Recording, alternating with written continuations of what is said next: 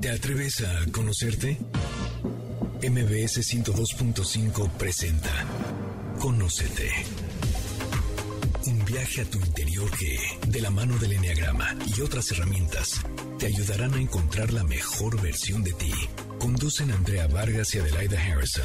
Comenzamos. Muy buenas tardes. Esto es Conócete y nosotras somos Adelaida Harrison y Andrea Vargas y felices de estar nuevamente con ustedes desde MBC Radio. Gracias por seguirnos en nuestros podcasts porque muchísima gente los escucha y llegan a donde ni sabemos, pero se, se mueven de una manera impresionante. Ay, sí, nos agradecemos mucho que nos escuchen, nos compartan, porque de repente llega gente de Argentina, de Suiza, de Londres. Que escucharon los podcasts, que dices, no, bueno, ese es el, el, premio. Saludos a todos los que están por allá. Sí, exacto, el premio mayor. Bueno, hoy vamos a hablar sobre un tema importantísimo, sobre la respiración, la importancia que tiene la respiración para nuestra vida física, emocional, visceral, espiritual, para todo. Y para ello tenemos un gran invitado. Pero antes voy a saludar a Adelaida. ¿Cómo estás, Adi? Bien, gracias. Aquí encantada y además intrigada para ver qué nos va a platicar este invitado, porque aunque sabemos todos que la respiración es básica, o sea, si no respiras te mueres, es lo que no puedes dejar de hacer como que nunca se me había ocurrido que hubiera especialistas en técnicas de respiración, ni que había miles de técnicas. Ustedes no saben cómo me pusieron ahorita. Cuando dije, hay en respiración, no, no, no, hay muchas técnicas, hay diferentes maneras de aprender a respirar. hay niveles Exacto, hasta en los perros hay razas, aquí hay niveles de respiración. Y me encanta saber que existe gente que sí sabe lo que está enseñando y nos va a explicar no solo qué, o sea, que es importante respirar, sino cómo hacerlo o decirnos qué beneficios puede tener aprender a hacer respiraciones y seguir estas técnicas.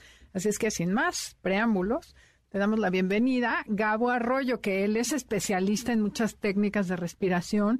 Obviamente tiene certificaciones internacionales de todo el mundo, pero no quisimos complicarlos para que les quede claro que sí existen especialistas que nos enseñan a respirar.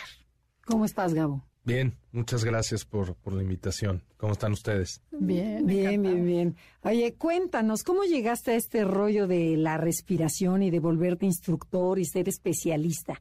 Cuéntanos un poquito de ti, de dónde vienes, qué pasó en tu vida, para que la gente te conozca. Sí, yo literalmente acabé en esto por accidente. O sea, no, no, nunca lo pensé, nunca me imaginé que iba a estar ni hablando ni dedicándome a temas de, respiración. Yo de profesión soy ingeniero, soy ingeniero industrial, tengo maestría en administración de energía renovable. Soy músico también y toda mi vida me dediqué a tocar batería hasta más o menos antes de cumplir los 20 años por ahí. Y después entré a estudiar y durante todo este rollo empecé con broncas de ansiedad fuertes, que se manifestaban en mí como sensaciones corporales. O sea, yo no sé, cuando hablo de ansiedad, mucha gente a lo mejor cree que es un estado mental y que están preocupados y que están aferrados a lo que no ha pasado, etcétera, etcétera, pero también es muy corporal.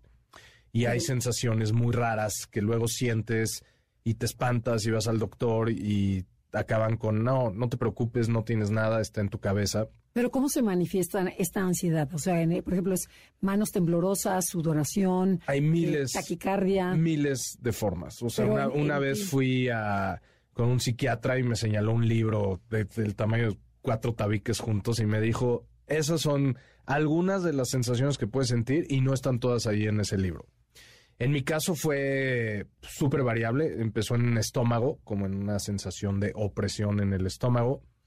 Y fui con el gastro y el gastro me mandó a, otro doctor y no sé qué. Y luego fue en la cabeza y luego fue en los ojos y luego fue en los oídos y luego eran en las extremidades y sentía hormigueos, sentía como flechazos, sentía sensaciones muy raras sensaciones de desmayo, por ejemplo, de que se te va la onda. De, Pero, ¿y fue de la nada o, pasó algo y empezaste a sentir No, fue de la nada que empecé a darme cuenta que tenía como una molestia en el estómago. Ese fue lo que, lo que detonó todo. Y pues yo no sabía en ese entonces, yo siempre he sido, hasta hace no mucho, de personalidad muy ansiosa. Entonces, para mí era muy normal sentirte ansioso y sentirte así porque no tenía un punto de comparación. Pero todo empezó con sensaciones en el estómago y el hecho de que me dijeran no tienes nada no me tranquilizó. Claro, O sí sea, tengo yo- algo, ¿no? Dices, me conozco. Claro, o sea, aquí hay algo y este cuate no le está, no le está atinando, ¿no? Entonces, pues eso desencadenó varias broncas en, en, en mí, sobre todo de angustia. Vivir con angustia es horrible, o sea, es, Espantoso. es espantoso. Y pues mi vida se empezó a, a ir en un espiral negativo en donde ya no podía ni siquiera tocar. Y yo me dedicaba a tocar profesionalmente. O sea, me aventé Vives Latinos, va- Vives Latinos muy joven y así. Y llegó un punto en donde dije, ya no puedo vivir así. O sea, ya esto ya es insostenible para mí. Y, y opté por medicarme. O sea, el décimo doctor, onceavo doctor que fui a ver me mandó al psiquiatra. Me dijo, ya no vayas a ver doctores de, Sí, especialidades, ¿no? O sea, está en, en tu cabeza. Y el psiquiatra fue cuando me dijo, no, pues estás ansioso y estás estresado. Y yo no entendía de qué me estaba hablando, porque no tenía como tal tantas responsabilidades en ese momento en mi vida. Yo o tenía sea, no que tenía tocar. razón por qué estar ansioso. Exacto. Porque pensaba que la ansiedad venía de afuera y que necesitas a fuerza tener un estímulo de afuera para sentirte mal adentro. Y todo eso pues, nadie, te- nadie me lo explicó en ese, en ese momento. Entonces opté por medicarme porque ya no podía vivir así. O sea, sí pensé en, en- en- en suicidarme varias veces porque era insostenible. Y en el momento en que me medico, empiezan a pasar cosas un poco raras porque sí se me quitan las sensaciones corporales. Empiezo como a operar en el mundo de afuera, me salgo en, en- la angustia interna y me voy para afuera. Pongo un negocio en ese momento, me empieza a ir muy bien, empiezo a ganar mucho dinero, me empiezo a fijar en lo material, me empiezo a desconectar completamente de mí e irme para afuera. Y paralelo a eso empiezo a caer en broncas de adicciones fuertes. Se empiezo a tomar mucho alcohol y empiezo a fumar y no podía parar. No podía parar. Eh, sabía en el fondo que, que- que eso iba a terminar muy mal. Pero, como- pero al entrar al alcohol y a las drogas o lo que fuera, ¿eso te aminoraba la ansiedad? Sí, en el momento sí, al día siguiente lo empeoraba. Entonces es un círculo vicioso del cual no sales.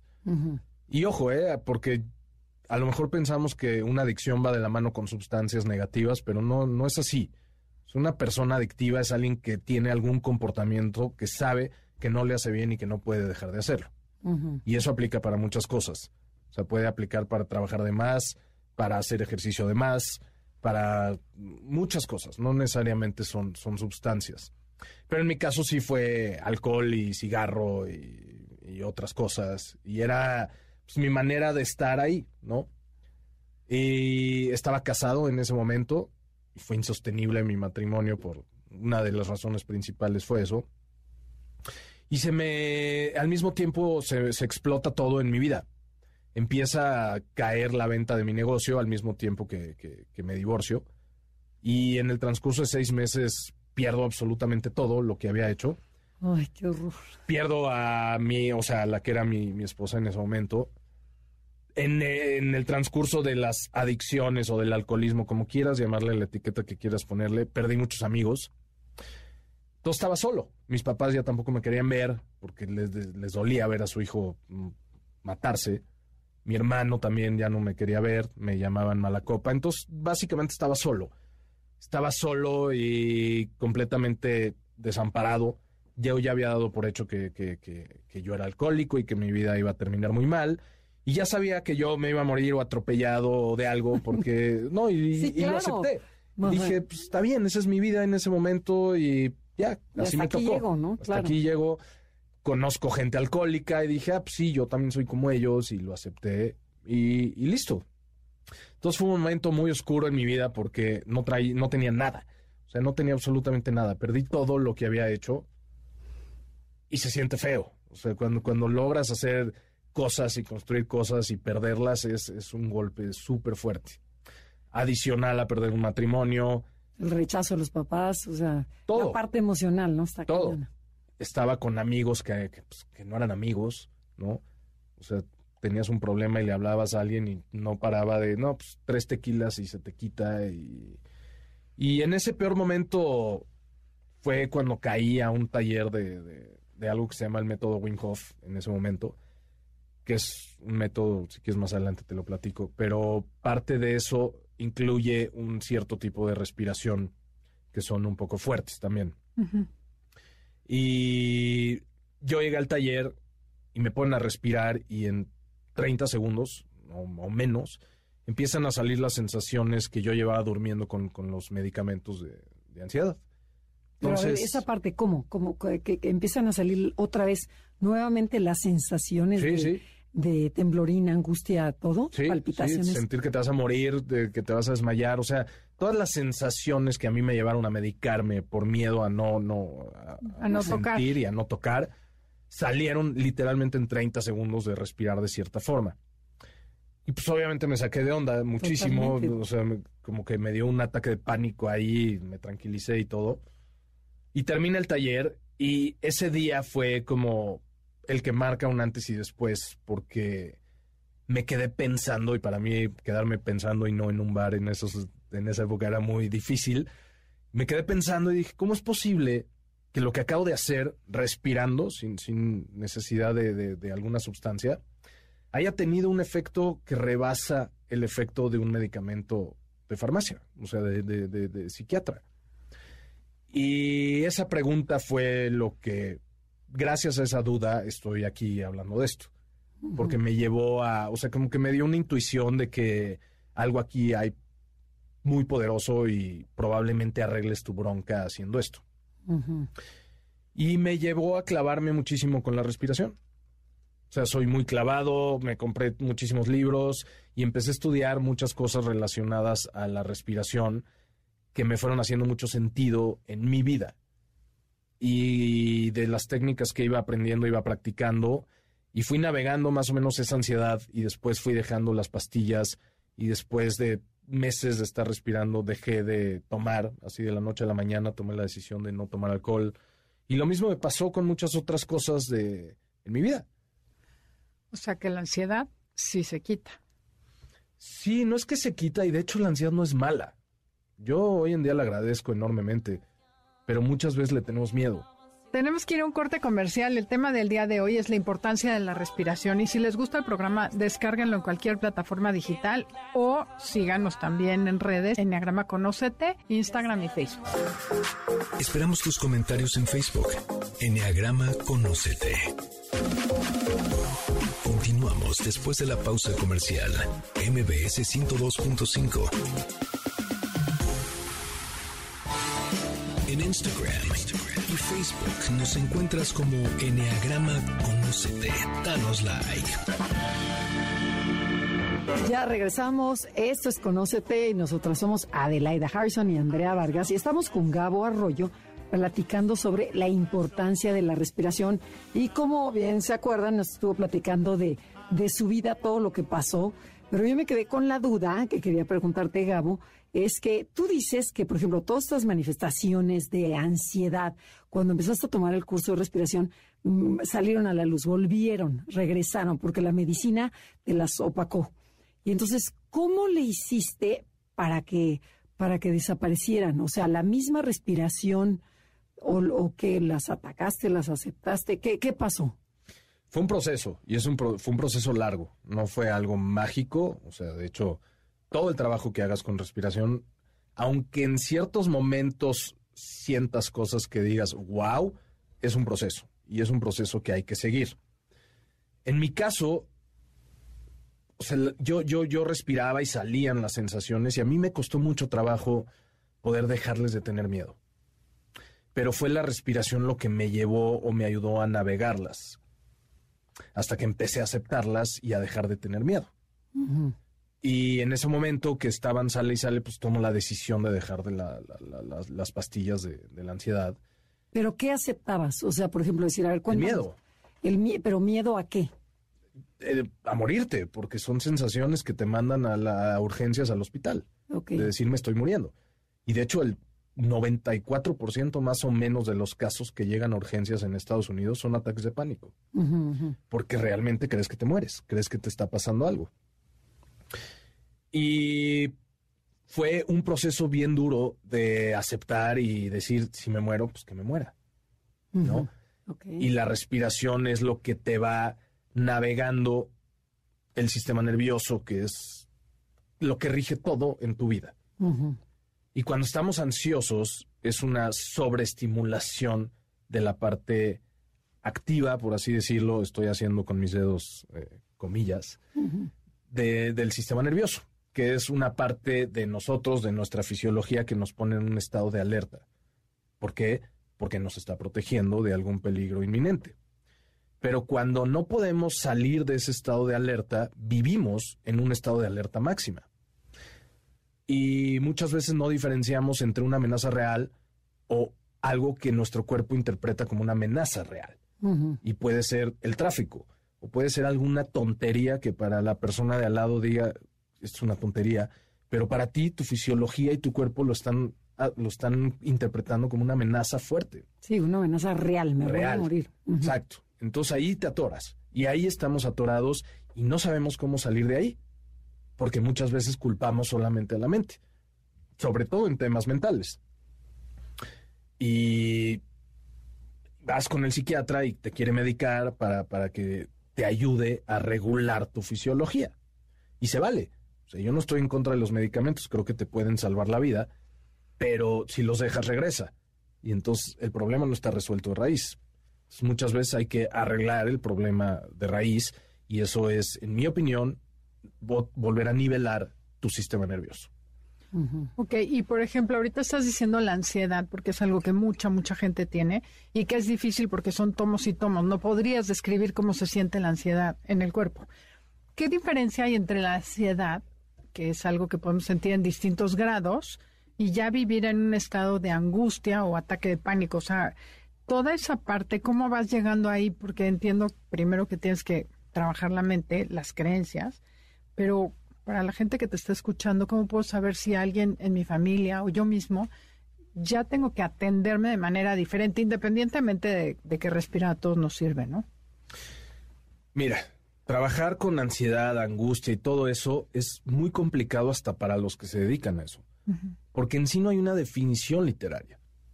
O sea, decir ansiedad o decir angustia es ponerle una etiqueta a un conjunto de sensaciones o síntomas que tú tienes. Y probablemente los dos digamos, yo me siento ansioso, pero sentimos cosas diferentes en ese momento. Entonces, estar ansioso es no poder estar, no poder estar aquí y ahorita. Entonces es como una definición muy banal de, de la ansiedad. Y la angustia es tener miedo, tener miedo constante de que algo malo va a pasar. Y el miedo se siente en el cuerpo y la ansiedad se siente en el cuerpo. Entonces, aunque me digan que estoy loco, muchas de las enfermedades mentales no están en la mente, están en el cuerpo. Y, y, cuando no trabajamos con el cuerpo, no se arreglan los temas de raíz.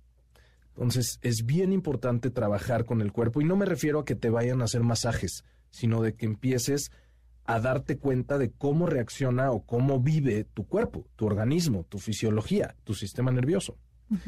Y para eso lo más, así, lo más poderoso que existe es la respiración, porque esa es la ventana directa a tu sistema nervioso. O sea, tu sistema nervioso lo puedes muy rápidamente dividir entre la parte automática y la parte no automática.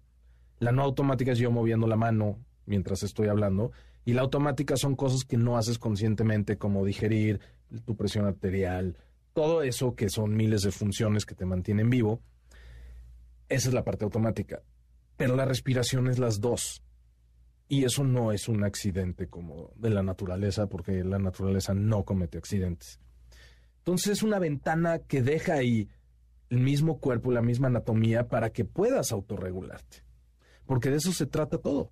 La ansiedad es no poder autorregularte, para abajo. Y estamos acostumbrados como sociedad a regularnos con cosas externas.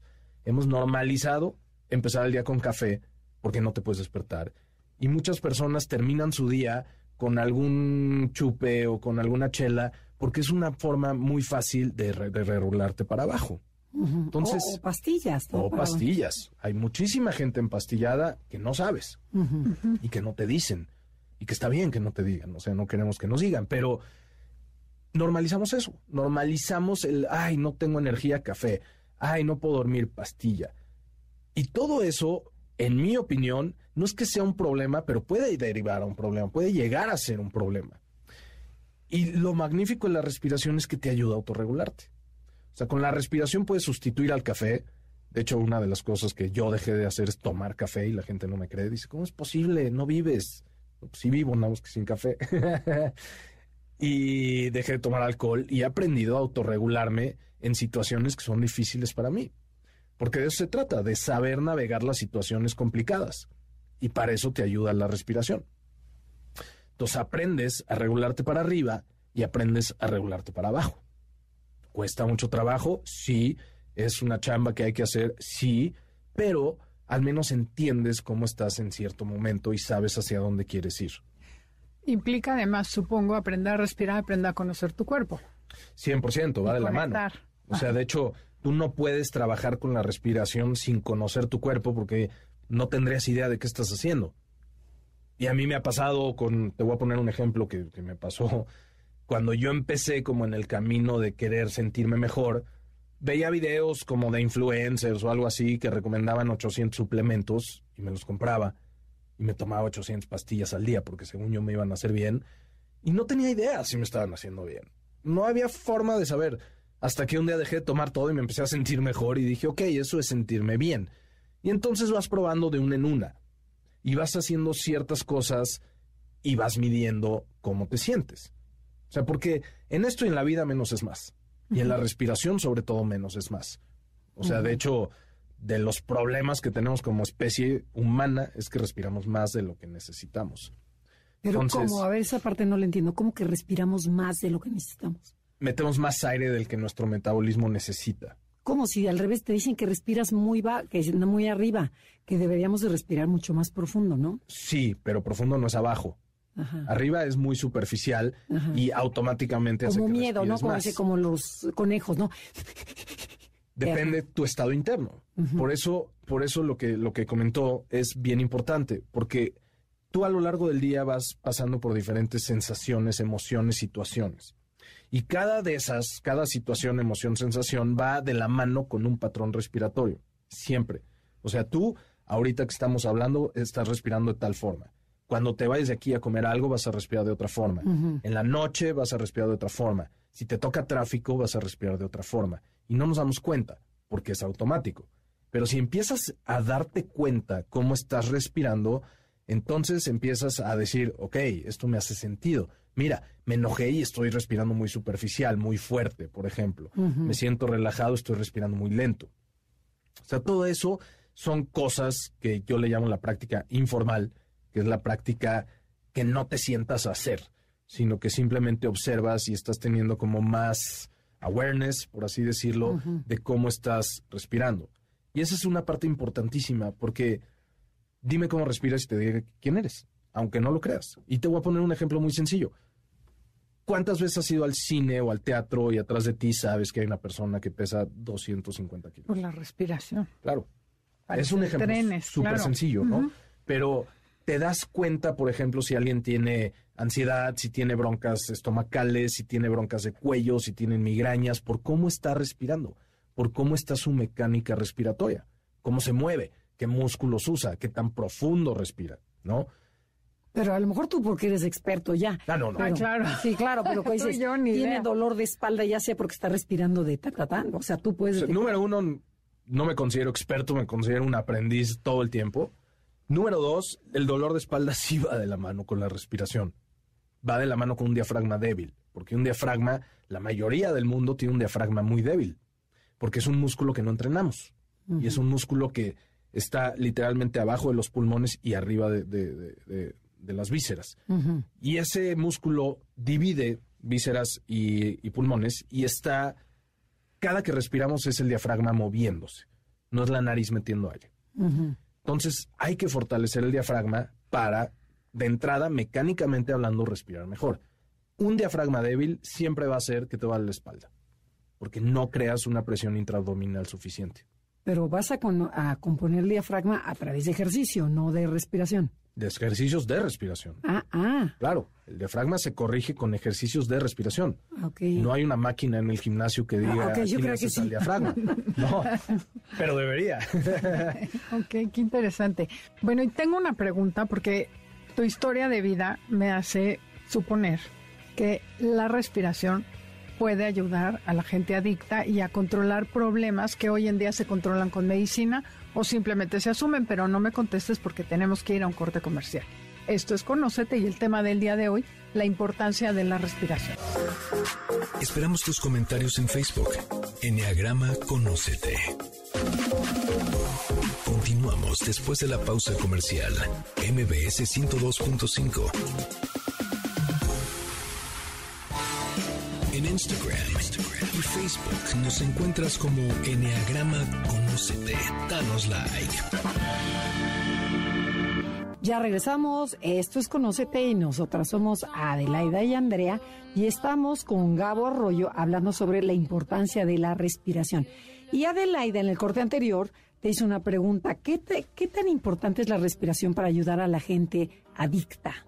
O sea, los, ¿les ayuda? Eh, que me imagino que sí, pero a ver, explícanos qué, en qué consiste.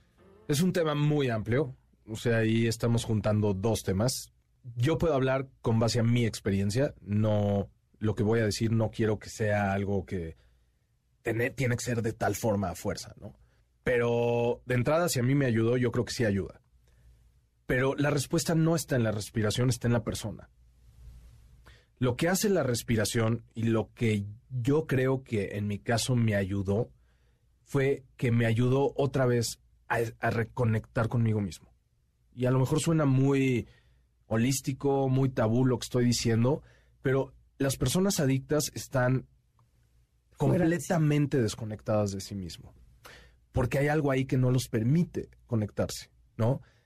Y el problema es que les pone, la sociedad les pone etiquetas y se las creen. Les dicen, estás enfermo, ¿no? A mí cuando me dijeron, estás enfermo de alcoholismo, lo primero que dije fue, ¿dónde está el, el sustento científico que dice que esto es una enfermedad y cómo yo me mido eso? Y nadie me pudo contestar, porque no se puede. Entonces, yo no me identifiqué con que estaba enfermo. Y cuando ya te identificas con que estás enfermo, uff, se hace mucho más profundo el hueco. Salir de ahí está muchísimo más complicado. Esa es la primera. La segunda, creen que la gente adicta es gente insensible, es gente tonta, es gente, no sé, débil. Y es completamente al revés. La mayoría de la gente adicta es hipersensible, pero puedes hablar de diferentes adicciones, ¿no? Porque de, todas. Adicción a la comida, a las compras, al trabajo. De todas las adicciones. Ok. Hay adicciones diferentes, ¿no? O sea, claramente no es lo mismo alguien adicto al ejercicio que alguien adicto a la heroína. Sin embargo, a nivel psique, cuerpo, es exactamente lo mismo. Porque ambos están buscando la forma de bajarse un poco de tanta alteración fisiológica. O de tapar algo, ¿no? Es que tapar algo puede ser o no puede ser, no importa tanto eso. Porque ese algo que tú mencionas causó un efecto en el cuerpo. Y ese efecto en el cuerpo es lo que genera que el cuerpo está todo el tiempo así. Entonces realmente no importa qué fue. Lo que importa fue la reacción que hizo en ti aquello que fue. No sé si me di a entender. Entonces, lo que tú tienes que aprender a hacer es cómo salirte de este hiper, de este estado de hipervigilancia corporal, ¿no? Aprender a lo que se conoce en inglés como down regulation, como regularte hacia abajo aprender a entrar en un estado de relajación, por ejemplo, que es muy difícil, es muy tabú ya decir relajación. Hay gente que dice, sí, me voy a relajar y se echa el sillón, y a mí a veces me pasa, ¿eh? no, no estoy diciendo que soy inmune. Te echas a ver la tele para relajarte y no sueltas el teléfono, por ejemplo. Entonces, no estás realmente entrando en un estado de relajación. Estás en un estado de evasión, que es distinto. Bueno, o sea, buscamos Podemos llamarle evasión, pero evadirnos, pero no relajarnos. A veces pensamos que la evasión es como, ah, este cuate no quiere tocar su dolor. No va por ahí. O sea, es un tema más fisiológico, no tiene tanto que ver con, con, con, la mente. O sea, es un tema de que el sistema nervioso no puede nivelarse. Es, es muy sencillo realmente, porque radica ahí y radica en cómo tu sistema nervioso no puede regresar a la parte de relajación y está 100% atorado en la parte activa. Entonces, el adicto busca cómo obtener eso porque no tiene idea de cómo hacerlo, número uno. Y número dos, porque lo hace a escondidas, porque la sociedad le dice, es que no, es que eres débil, es que, es que estás enfermo, es que bla, bla, bla, y es que estás haciendo algo malo, y entonces se pone peor. Más estrés, más alteración. Más miedo, ¿no? Más, más de, ah, lo hago a escondidas. Entonces, sea, el tema de la adicción, sí, definitivamente la respiración te ayuda a corregir estas alteraciones del sistema nervioso, 100% lo va a hacer. De al día siguiente no. Pero a ver, por ejemplo, un ejemplo, pon tú, así ya, de eh, me voy a tomar la botella porque traigo una adicción o voy a comprar, porque cuánta gente compra y compra y compra y dices, me tengo que relajar. ¿Qué haces? Depende, depende de la persona. Siempre depende. Pero, por ejemplo, en tu caso, o sea. Yo en mi caso, cada que sentía algún impulso, de hecho, en mi caso, no fue como, ay, voy a tomar y lo cambio. No fue así. O sea, yo respiraba y en la noche tomaba o en, la tarde y no fue tanto así. La decisión de dejar de tomar fue una consecuencia positiva. No fue que cambié una cosa por otra y así no, no, no, no funciona. O sea, yo respiraba de tal forma que son, son técnicas fuertes que literalmente te sacan, te pueden llegar a meter a estados alterados de conciencia y te sacan todo eso que está atorado en el cuerpo. Entonces yo me aventé. La holotrópica, ¿no? No es tan holotrópica, pero más o menos, ¿no? Técnicamente no es lo mismo, más o menos. Yo me aventé probablemente nueve meses de que cada que respiraba eran unos llantos que yo no entendía qué estaba pasando. Como catarsis. Como catarsis, pero fuerte. Y terminaba y me quedaba dormido y no entendía. ¡Qué delicia! Se te estaba limpiando el cuerpo. Y la primera vez que lloré dije, wow, aquí hay algo muy poderoso. Y seguí. Hay gente que se espanta también y que dice, no, yo no vuelvo a llorar, a mí no me pueden ver llorar. yo, yo soy muy machito, a mí no me pueden ver llorar. Y la primera vez que, que, que, que, lloré dije, aquí hay algo increíble. ¿Por qué? Porque te sientes como ya que te quitaste el bagaje que traes encima. Nunca supe cuál era el problema. Y por eso te digo que realmente no importa lo que pasó. Pero reconectaste, como tú decías, estaba fuera de mí. Creo, lo atribuyo a eso. no sé cómo comprobarlo. no, pero si no, no hubieras llorado. Exacto. tocaste y ahí fue el cambio, ¿no? La transformación. Algo pasa, porque lloras o ríes o haces cosas que son como lo que se conoce como liberaciones emocionales a través de la respiración. Ahorita me acordé de una cosa que dice Damasio de neurociencia, que lloramos porque más bien nos ponemos tristes porque lloramos. O sea, dice el cuerpo llora. Y tú lo asumes y lo asocias mentalmente a una situación negativa y entonces te pones triste.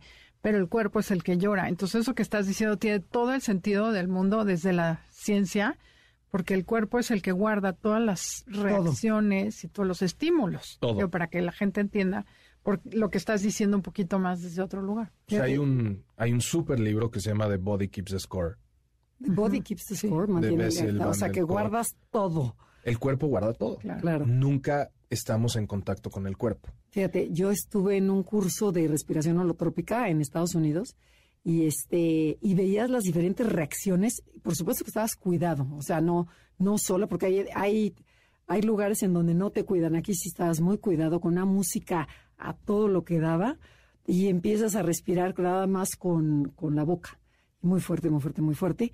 Y empiezas a tener eh, niveles, ¿cómo le dijiste? Estados alterados. Estados alterados, ¿no? De conciencia, en donde empiezas a ver unas cosas divinas.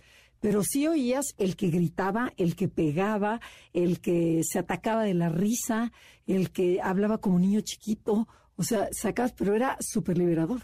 Y después dicen que, eh, porque yo nomás lo hice una vez, decían que mucha gente lo vuelve a hacer y sacas más cosas de otro tipo. A lo mejor en esta lloraste, pero a lo mejor en esta te vas a reír.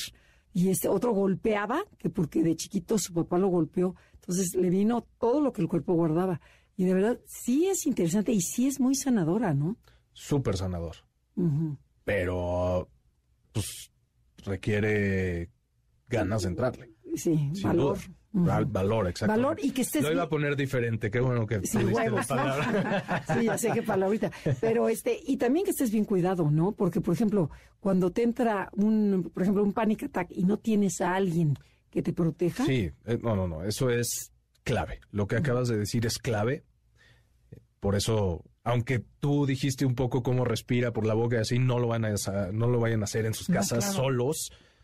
Siempre háganlo con alguien que sabe hoy en día, no sé si es un fenómeno de México o mundial, pero sí veo mucha gente en redes que se las da de todólogos y que te pueden a respirar solamente porque fueron a un curso y creen que lo pueden hacer. No. Y hay que tener cuidado, hay que tener cuidado con quién caes, Porque si una persona no sabe contener una liberación emocional, puede hacerte más daño que beneficio. Totalmente.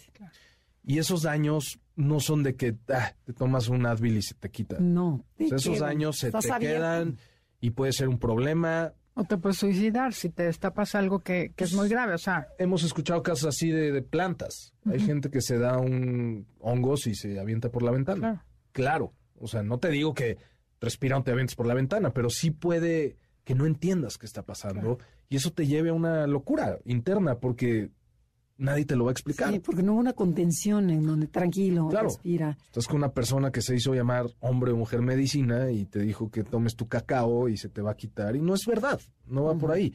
Si no sabes contenerlo, no lo hagas.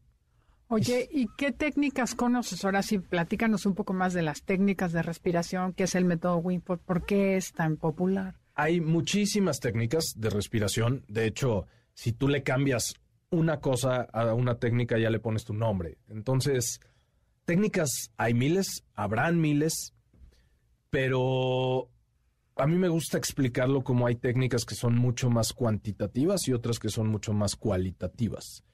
Y las cuantitativas son como las que están, digamos que de un lado del espectro, que son lo más tangible, ¿no? Como respirar en tantos segundos y exhalar en tantos segundos, hacer pruebas que te pueden decir qué tan bien o qué tan mal respiras, cómo corregir asma, cómo corregir alergia, bajar presión arterial, todo eso está, digamos que de un lado del espectro. Y ahí tienes muchísimas técnicas, o sea, miles y miles y miles. Y del otro lado está, por ejemplo, la holotrópica, que son más cualitativas y que pasan las cosas de lo que estamos hablando. Entonces, en sí no se trata de probar todas, aunque eres bienvenido o bienvenida a hacerlo, yo lo hice. Se trata de entender por qué lo haces. O sea, si no hay un entendimiento de por qué lo estás haciendo y de qué efecto está teniendo en tu cuerpo, entonces no sirve de nada lo que estás haciendo. Ok, pero por ejemplo, yo que tengo energía baja y quisiera mejorarla, ¿me ayuda una respiración? O sea, aprender a respirar Claro. una- alguna técnica. 100%. O sea, hay tipos de respiración que te dan energía. Ok, y hay tipos que te, que te bajan. Exactamente. Tenemos que ir a un corte comercial. El tema del día de hoy es la importancia de la respiración.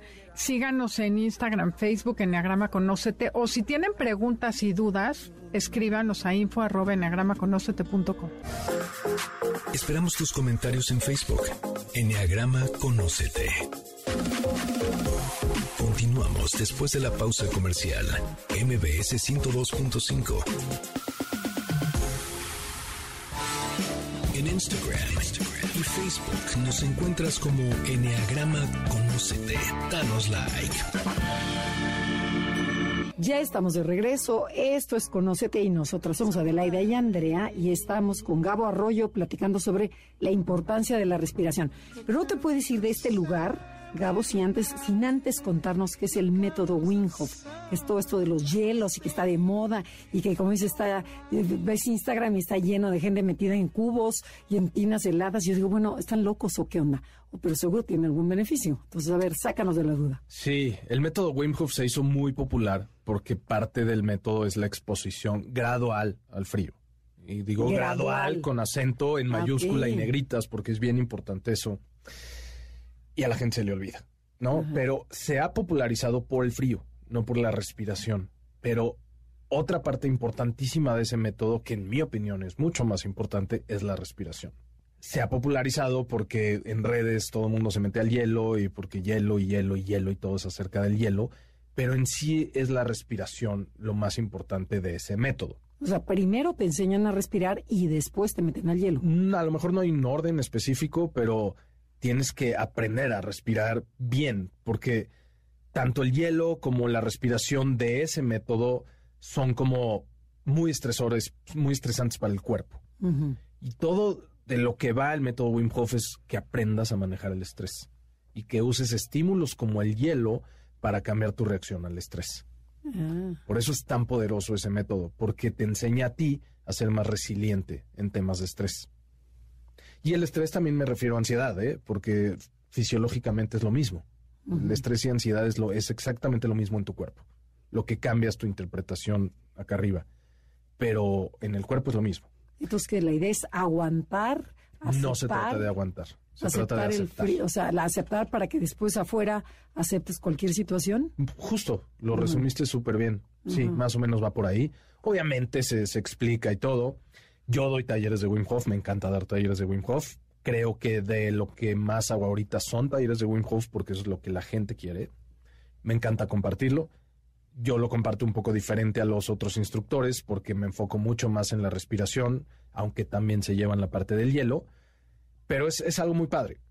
Algo muy padre que hoy en día ya también hay muchísimos ahí en Instagram que te meten al hielo. Entonces hay que tener cuidado con el hielo, porque el hielo sí puede ser peligroso. Aunque digan que es para todos, sí puede ser peligroso. Por eso dices que es gradual, o sea, vas pasando de temperaturas. Número uno es gradual, tienes que adaptar al cuerpo a, a temperaturas eh, grandes. Y número dos, tienes que estar preparado en caso de que algo pase. Pero y te preparas mentalmente. ¿El instructor o el, o el, o el El- asistente? El, el asistente se prepara mentalmente. A lo largo del taller sí hay una preparación mental, también hay una preparación fisiológica a través de la respiración y ya después haces tu, tu- tu inmersión en hielo. Entonces, esa es como la, el- la última parte del taller. Oye, pero a ver, una pregunta, porque nunca había ni escuchado que existía eso. Tú tienes que meterte en hielo para respirar, entonces, o solamente aprendes a hacerlo así. ¿Cómo, cómo lo practicas? Sí, a ver, ¿Tienes que échanos tener una sopla- de hielos? Cuéntanos O sea, cómo la es. respiración de Wim Hof la haces acostado en el piso, afuera del hielo. Son dos cosas completamente independientes.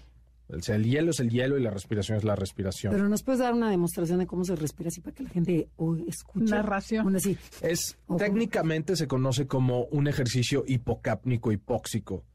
Tienes que bajar tus niveles de CO2 y luego entrar en una apnea, una retención de aire en donde bajan tus niveles de oxígeno. Por eso se le conoce así. Pero ahora tradúcelo al español, eso en Es, casero. es primero una fase de, no me gusta llamarlo hiperventilación, pero así va a ser más fácil que lo entiendan. Se empiezas a respirar no fuerte, pero sí profundo, de forma conectada. Con la boca. o nariz, lo estoy haciendo porque escuchen mejor Ah, ah, los- los que escuchan. Después de respirar así y que empieces a estar en un estado un poco hipocápnico, que es bajo CO2, empiezas a sentir sensaciones raras en el cuerpo. Hormigueos y cosas esas, ¿no? Mismas que yo sentía cuando estaba ansioso. Por eso me empezaron a hacer como mucho sentido muchas cosas. Una vez que sientes esas sensaciones, te quedas sin aire. O sea, en la última inhalas, exhalas y te quedas ahí sin respirar. Y te quedas sintiendo, no aguantando, sino sintiendo cómo está tu cuerpo.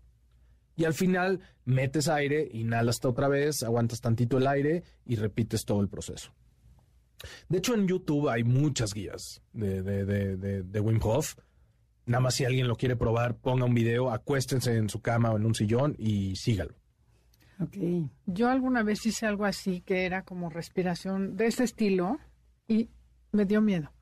Justo. O sea, la verdad es que sí entré como en un estado de éxtasis, como si hubiera meditado mucho, pero dije, ching, qué miedo que, que me Sí, quede me aquí. La neta, hacerlo Justo. sola no creo que sea una buena idea porque sí me dio pánico. Pasa, pasa no porque sea algo malo, sino porque no estamos acostumbrados a sentir lo que sentimos. Y sí necesitas No, alguien no que te sabía qué iba a pasar. No, yo sí creo que es muy importante ir a algún lugar de, con, con alguien que sepa lo que está haciendo, 100%. ¿Y qué beneficios físicos tiene esta, este sistema de Wim Hof? Muchísimos. ¿Cómo O sea, si tú ahorita te metes a internet y buscas beneficios método Wim Hof, hay N cantidad. Pero, N cantidad. Te voy a decir los principales porque los secundarios, según yo, son consecuencia de los principales. El principal es que desinflama. Entonces ahí, pues ya tienes beneficios de todos los órganos del cuerpo, ¿no? El primero es que desinflama. Y el segundo es que creas resiliencia y creas adaptaciones. Entonces ya también no hay tanto estrés a nivel corporal porque subes como que tu línea de estrés. De esas dos se derivan todas las demás. Duermes mejor, se te quita un poco el estrés, la ansiedad, digieres mejor.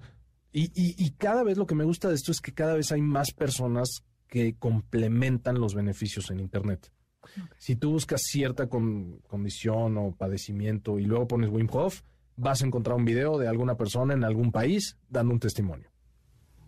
Oye, y ese método, por ejemplo, A mí se me antojaría, pero el hielo no se me antoja ni tantito. Puedes aprender y sirve el puro método Wingfoot o a fuerzas con hielo. 100%, y de hecho yo digo que la, la inmersión es opcional.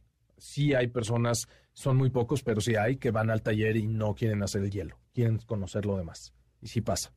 Muchas veces van pensando eso y sí se acaban animando al hielo y no nada más se animan, sino que dicen, wow, esto estuvo increíble, porque lo que se trata en el fondo es eso, hacer lo que no quieres. Pero eso es una vez, o sea, o es diario. Depende de ti. Diario nunca lo recomiendo. En el taller solo es una vez. Pero se trata de, de, tocar el desafío, de tocar el miedo, de tocar lo incómodo, o sea, de eso se trata. Ah, no, eso sí, pero como una práctica diaria de, de meditación, digo, de meditación sí, pero de hielo depende de cada quien. Es a lo que voy. Y hay es como caminar en, carbón caliente. Sí, también. Que lo llegas a hacer en un momento cuando estás, ¿no? Sí, pero sí es diferente. Ok. O sea, sí es diferente porque el hielo sí tiene beneficios físicos y caminar en carbón no. Definitivamente. Oye, Gabo, ¿y existe alguna contradicción de respirar? Sí, varias. eh, depende qué técnica hagas. O sea, siempre hay que partir por ahí. Pero lo principal, por ejemplo, si, si tú haces apneas, si, si dejas de respirar conscientemente, nunca en embarazos. Nunca en embarazos, eso es como número uno. Epilepsia puede ser problemático, ¿ok? Nunca hacerlo en el agua, al menos que vayas a algún curso de freediving o de apneas en agua. Es bien importante eso, no, no, no, combinar agua con, con, con ejercicios de respiración. Y en temas más profundos, como lo trópico y así, sí tener cuidado con bipolaridad, esquizofrenia y muchas otras cosas que ya van más. Que pueden desatar. pueden desatar otras cosas. Oye, y te escuché decir que es bien importante respirar por la nariz, no por la boca, ¿no? 100%. Pero ¿cuánta gente, yo, yo puedo, alguna de ellas, sé que respiro y exhalo por la boca? Y este, a ver, explica, ¿cuál es la diferencia? Y yo hablando estoy respirando por la boca para, para tomar más aire. O sea, la nariz está hecha para respirar. Ajá, entonces todo es o sea, si ahorita yo me como algo aquí por la nariz, vas a decir qué onda con este cuate. Es exactamente lo mismo para los que respiran por la boca. Hablando de 24/7 inconscientemente, ¿no? O sea, tú dices, yo respiro lo trópico por la boca, sí, porque lo estás haciendo conscientemente. Pero practicando un deporte, siempre es inhalas y exhalas por la nariz. Sí, así debería de ser. El problema es que la gente dice, siento que me falta el aire, porque eso es completamente normal. Y el sentir que me falta el aire simplemente es una sensación de un CO2 más alto. Pero, paradójicamente, entre mayor sea el CO2, mayor es la oxigenación a nivel tejidos y a nivel corporal. Entonces, cuando respiramos de más, nuestros niveles de CO2 están mucho más abajo de lo que deberían. Entonces, el oxígeno no sale de la hemoglobina ni de la sangre y entra al cuerpo. Por eso vivimos respirando de más. Porque no estamos, o sea, no estamos bien oxigenados y pensamos que nos falta el aire, cuando no es así. O sea, te sobra aire y eso evita que puedes oxigenar mejor los tejidos. Te sobra el aire y el respirar más te da la sensación de que necesitas respirar más. O sea, no, no es, al, es al revés. Ah, eso también te haces adicto. no, no es que te hagas adicto, es que sientes que no entra el aire. Ok. Porque tus, tus niveles de CO2 son muy bajos. Trabajar con la respiración es trabajar con el CO2, no tanto con, con, el oxígeno. Ok. ¿Y dónde tomas estos cursos? ¿Dónde te encuentran? ¿Qué talleres hay? Yo doy varios talleres, doy varios cursos también, doy muchos cursos también corporativos. Tengo una página que se llama breathhouse.com, B-R-E-A. Breath de respiración. Ajá, pero es un juego de palabras porque la T de breath y la de house es la misma. Ah, ok. Entonces, B-R-E-A-T-H-O-U-S-E.com. En Instagram igual, arroba breathhouse. Eh, creo que hay una página de Facebook también. Y todo lo anuncio por ahí. Todo lo anuncio por ahí. Ahí viene también un link a mi WhatsApp si alguien me quiere escribir. Y si alguien está interesado o interesada en conocer más, me pueden escribir y bienvenidos a algún taller. Es que sí, y, das talleres constantemente, ¿verdad? Cada, cada fin de semana. No, qué divertido, ¿no? O sea, bueno, me imagino la cantidad de gente que empieza a conocer y el ambiente y el miedo y maneja todo. Está padre, pero es, es, a veces. Es mucha responsabilidad, ¿no? Sí. Sobre todo cuando tienes grupos, cuando pasan muchas cosas emocionales, es. ¿Y pueden ir chavos, jóvenes? O sea, de. Depende, depende a qué taller. Ajá. Pero la respiración es para todos hay ciertos tipos de respiración que no son para todos Y lo más importante sería que los niños aprendan a respirar. Porque si no saben respirar, crecen y se les deforma la cara y tienen muchos problemas derivados a no haber respirado correctamente mientras crecían. Wow. Sí, ese es, Qué- qué ese es un tema. ¿no? Que los dientes, la forma de la respirada te, te cambia todo. Solo los humanos, los pugs y los bulldogs tienen los dientes chuecos. y que tienen en común que no respiran. ¿Qué Ok, tal? qué interesante. O sea, hace muchos años un cráneo humano no tenía los dientes chuecos. Eso es algo es moderno. cierto, claro, Sí, sí. es cierto. Oye, pues mil gracias por haber venido el día de hoy y habernos compartido esto tan interesante que de verdad no tenía idea que existían tantas maneras de respirar y lo importante que es aprender a respirar bien. No, hombre, gracias a ustedes por el espacio y por el interés, que también creo que es bien importante para todos aprender a reentrenar tu respiración. Claro, no, y de veras tan contentas como picadas nos quedamos con el tema porque quisiéramos hacerte miles de preguntas porque, bueno, tocamos el tema como por arribita. Sí, Entonces, tendrás que venir otro día. invitado Sí, nuevamente cuando quieran. para que nos saques otro temita de estos. Yo encantado. Y gracias a todos ustedes por escucharnos el día de hoy. Les mandamos un abrazo y los esperamos la semana que entra aquí también. Los dejamos con Concha León Portilla en Enlace 50. Y gracias a todo el equipo de producción, Janine, Felipe, Carla, porque sin ustedes no sería posible este programa. Esto fue Conócete con Andrea y Adelaida. Te esperamos en la siguiente emisión para seguir en el camino del autoconocimiento. Conócete, MBS 102.5.